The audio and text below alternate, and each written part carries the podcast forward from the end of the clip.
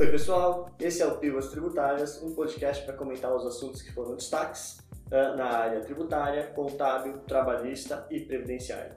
Aqui quem fala é o consultor Tiago Santos, consultor da área tributária federal. E eu sou a Helena, também consultora da área federal. Bom, hoje a gente vai comentar sobre os acordos de transação.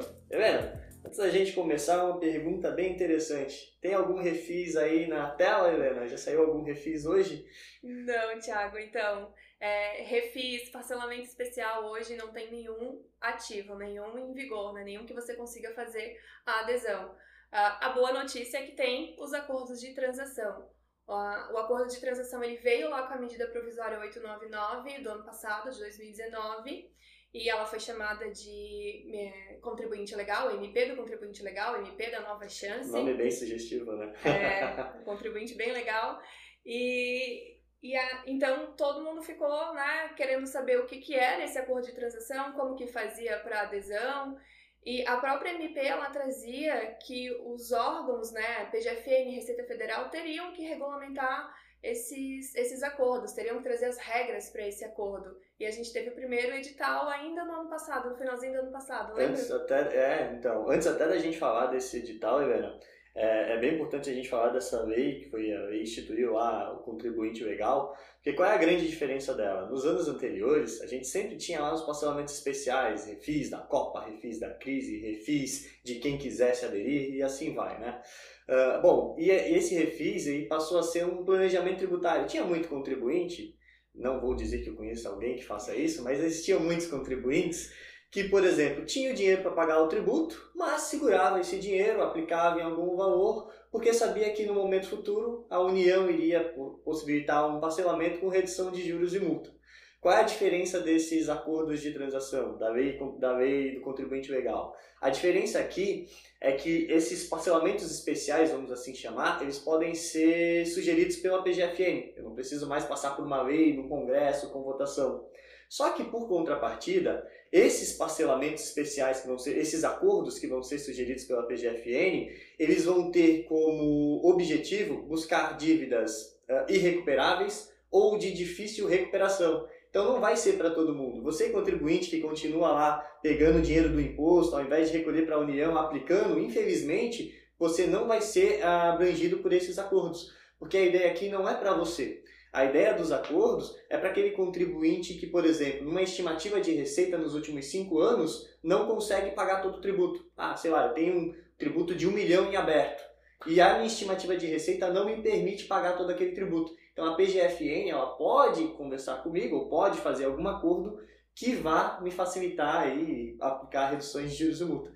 E aí entrou esse edital que você falou, né? Que foi o primeiro acordo de transação que a PGFN comentou foi o edital 01, né, Helena? Todo mundo ficou esperançoso, todo mundo ficou feliz. E aí, Helena, como é que funcionava? Então, o edital número 1, ele teve em vigor até o dia 30 de setembro de 2020, ele não, não dá mais para aderir, e ele era para contribuintes bem específicos. Então, ele era para aqueles contribuintes que tinham um valor de de dívida de até 15 milhões na, na procuradoria somente, né? Não entravam os débitos da Receita Federal. Só isso, tá? Não era dívidas tão altas assim, só 15 milhões. Até 15 milhões. Se você tem dívida acima de 15 milhões, daí era somente a, os acordos individuais, né? Ou direto com a PGFN por solicitação do contribuinte, ou a PGFN, né, é, indicava, a, procurava o contribuinte para fazer o individual.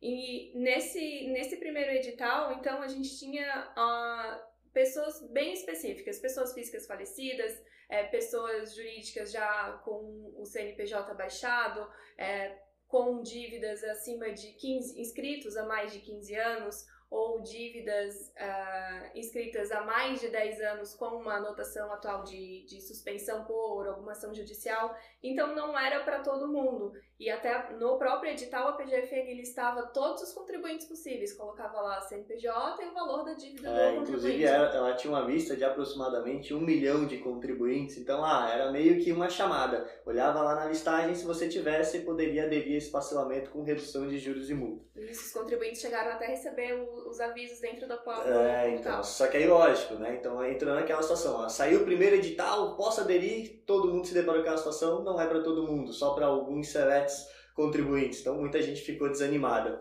Aí ah, depois a PGFN jogou, lançou um novo edital, que era edital não na realidade, né, um novo acordo, que é o acordo extraordinário. Olha que legal, esse abrangeria uma grande quantidade de pessoas. Só que ele tinha uma penalidade, ele não tinha, na penalidade não, mas ele tinha um, um probleminha, que ele não te dava redução de juros e multa. Então o que ele fazia era alargar a quantidade de parcelas. Porque hoje um parcelamento normal você tem lá 60 parcelas. Esse te permitiria fazer aí um parcelamento com uma quantidade maior de parcela, mas você não tinha redução de juros e multa, ou seja, não tinha aí um benefício que todo mundo esperava das reduções. Mas não paramos por aí, né? Então, além do edital 01, além da transação extraordinária, eles também fizeram outros acordos, né? Sim, fizeram a transação excepcional. E até esse momento, é, lembra que tinha aquela vedação de débitos do Simples, débitos de FGTS, então além de ter regras específicas, também não eram todos os débitos abrangidos. Verdade. E depois, com a lei complementar, acabaram autorizando os débitos do Simples e, e com outra resolução acabaram também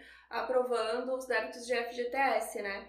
Só lembrando que, independente do acordo de transação, se for multa criminal, é, alguns tipos de débitos também, você não vai conseguir aderir à transação. E a gente teve daí a transação excepcional, que é, essa sim é ligada, até pelas notícias da PGFN, de que é ligada à pandemia do coronavírus, né? Aos contribuintes impactados no ano de 2020 pela pandemia do coronavírus. Só fazendo uma sugestão, para você que está nos ouvindo que seja da PGFN, vai ficar complicado de fazer um novo acordo, né? Porque você deu o nome de extraordinário, agora excepcional. Qual vai ser o terceiro nome, né? Então agora você vai ter que achar algo bem complicado, extraterrestre, sei lá. Fica a sugestão aqui de nomes, tá, gente? O pessoal é bem criativo com relação aos nomes, é, né? Então, não tanto quanto o pessoal da Receita Federal com relação a fiscalizações, as, as mas operações, eles né? são. Bom, mas vamos falar do extraordinário, do excepcional, Helena. Então ele era um parcelamento que já, depois de um tempo, entrou os débitos do Simples Nacional, então os débitos do Simples Nacional lá pela lei complementar também poderiam, e ele, diferente do extraordinário, me dava redução de juros e multa, né? Te dava redução de até 70% de na verdade, 100% de redução de juros e multa, limitada a 70% do total do teu débito, isso se tratando de microempresa, empresa de pequeno porte ou pessoa física, né? Senão, para as demais pessoas jurídicas, a redução fica limitada em 50% do total do teu débito. E aí, ela, ela também tinha um diferencial com relação à entrada. A tua entrada era de 4% e você podia parcelar em até 12 é, parcelas, Olha né? Só, esses 4%. Meu financiamento, minha vida, né? Vou financiar pro resto da vida a minha dívida. Só comentando, né, Helena, que aquilo que eu comentei lá, que eu falei lá no início, comentando o que eu comentei é bom, mas aquilo que eu falei lá no início, né? Uh, esses, esses acordos de transação são para dívidas de difícil recuperação ou irrecuperável. De novo, ah, eu tenho uma dívida ativa lá na, na PGFN, será que eu consigo aderir? Você primeiro, no caso da transação excepcional, você vai prestar uma informação econômica lá, que eles chamam de declaração de receitas e rendimentos. Se eles te enquadrarem como um débito, uma dívida de difícil recuperação e irrecuperável, eles vão te propor um parcelamento com redução de juros e multa. Se eles entenderem que o seu parcelamento não é, se a sua dívida não é irrecuperável, ou seja, que você conseguiria quitar a sua dívida nos próximos cinco anos, você possivelmente não vai ter essas reduções de juros e multa. Então não fica muito alegre antes de fazer a simulação lá no site da PGFN, né? É, vai ter que entrar lá no portal Regularize, preencher a declaração, ele vai pedir informações de receita de 2019, receita de 2020, é, valor de número de funcionários, contratações, uh, o valor das obrigações e com base nisso ele vai fazer, vai atribuir uma nota, né? Então pode ser A, B, C ou D. O C e o D é o de difícil recuperação ou irrecuperável. Que você vai... tem que torcer para estar tá ruim. Você não pode torcer para ficar bem, você tem que torcer para estar tá ruim. É. Você tem que ser C ou D. Se você for A ou B, que pena. É, nesse caso a gente não quer uma nota boa, né? É, eu não quero uma nota boa. E aí, estando com o débito de difícil recuperação e irrecuperável, vai aparecer lá a modalidade da transação excepcional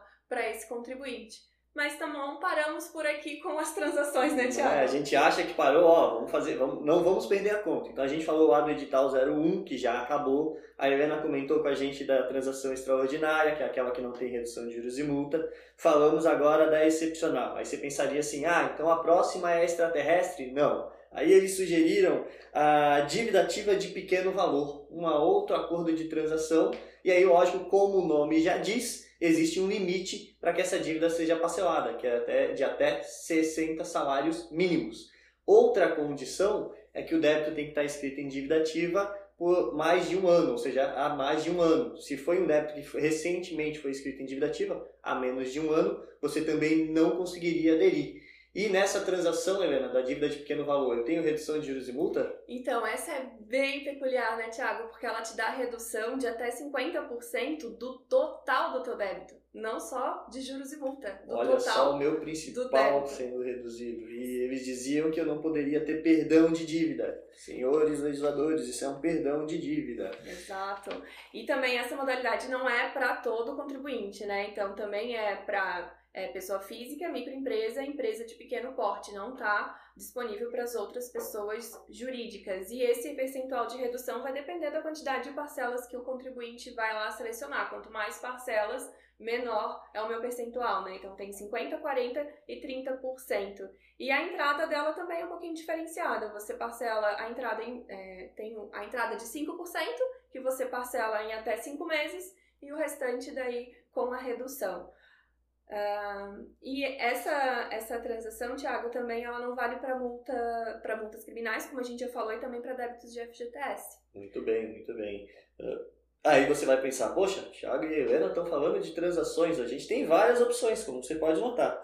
E ainda não finalizou, a gente tem uma outra transação excepcional, só que essa é para débitos rurais e uh, fundiários, né? Essa daqui também tem um prazo de adesão até o dia 29 de dezembro, mas como o próprio nome já diz, são para créditos ou débitos rurais ou ainda uh, débitos vinculados ao fundo de terras e reforma agrária.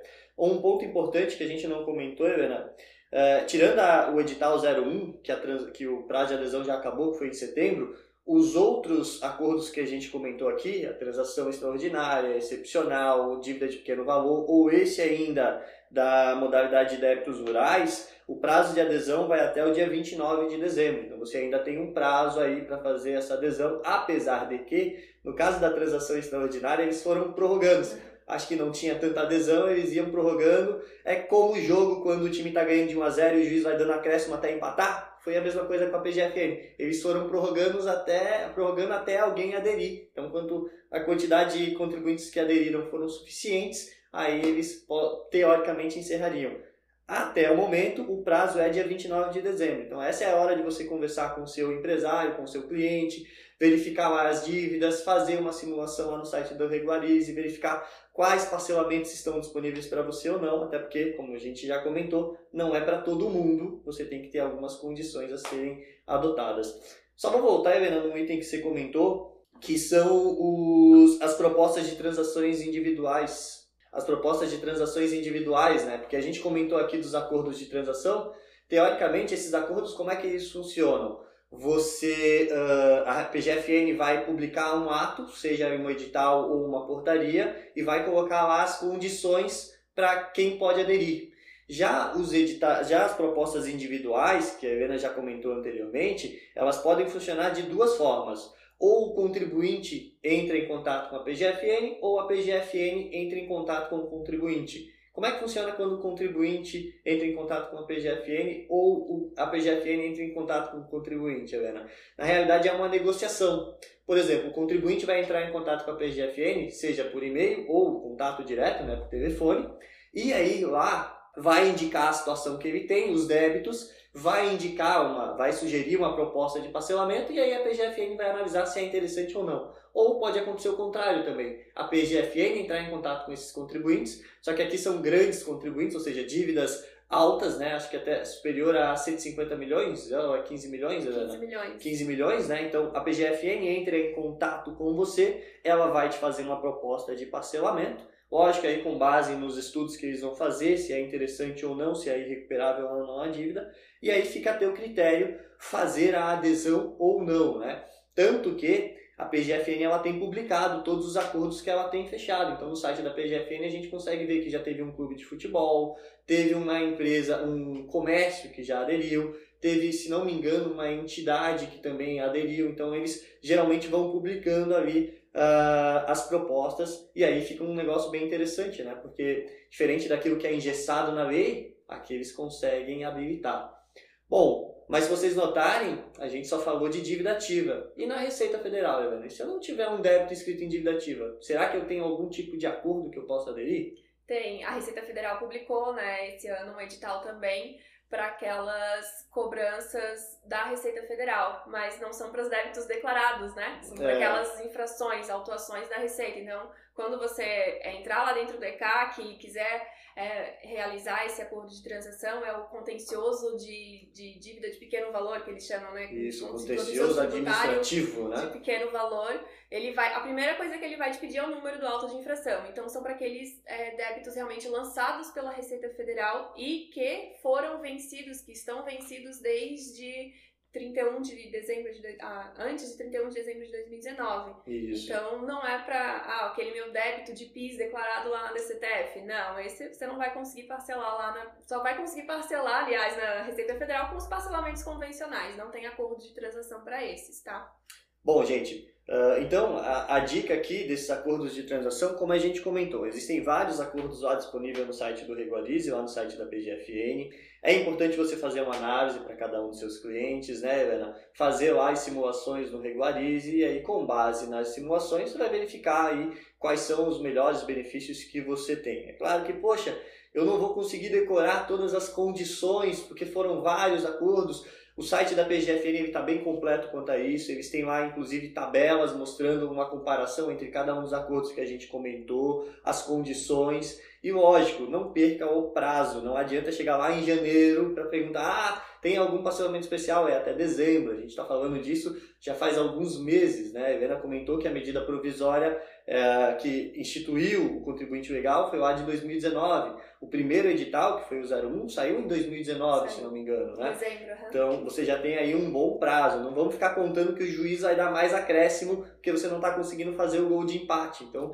já faz aí um planejamento com o seu contribuinte. Lembrando que a primeira parcela ela já vence agora no mês da adesão, né, Helena? Então Sim. Já tem que começar a pensar no caixa também para ver se isso é interessante para você não tem nenhuma, nenhuma notícia de que ah, vai ser publicado um novo acordo de transação, então não dá para a gente prever que vai sair um novo acordo mais benéfico para o contribuinte, por exemplo, né? Então, aproveita, se tem uh, débitos que estão disponíveis nessas modalidades, está vantajoso para o teu contribuinte, aproveita a oportunidade aí até o dia 29 de dezembro. Até quanto a isso, até fazendo um comentário, muita gente pergunta, ah, mas tem um projeto de lei de refis, eu acho até que no Congresso deve haver um sorteio para ver quem esse ano vai fazer um projeto de lei com parcelamento especial. Porque, ah, não, ano, ano passado foi Helena, esse ano eu tenho o direito de fazer. Porque todo ano tem um projeto de lei com parcelamento especial. Agora, se o projeto vai vingar ou não, já é outra coisa. Tem que passar pelo Congresso, Senado, tem que passar pelo nosso presidente. Então, não é assim. O fato de ter um, um projeto de lei não quer dizer que ele vai ser aprovado. Então, não fica trabalhando com possibilidades. Vai em busca daquilo que você já tem direito.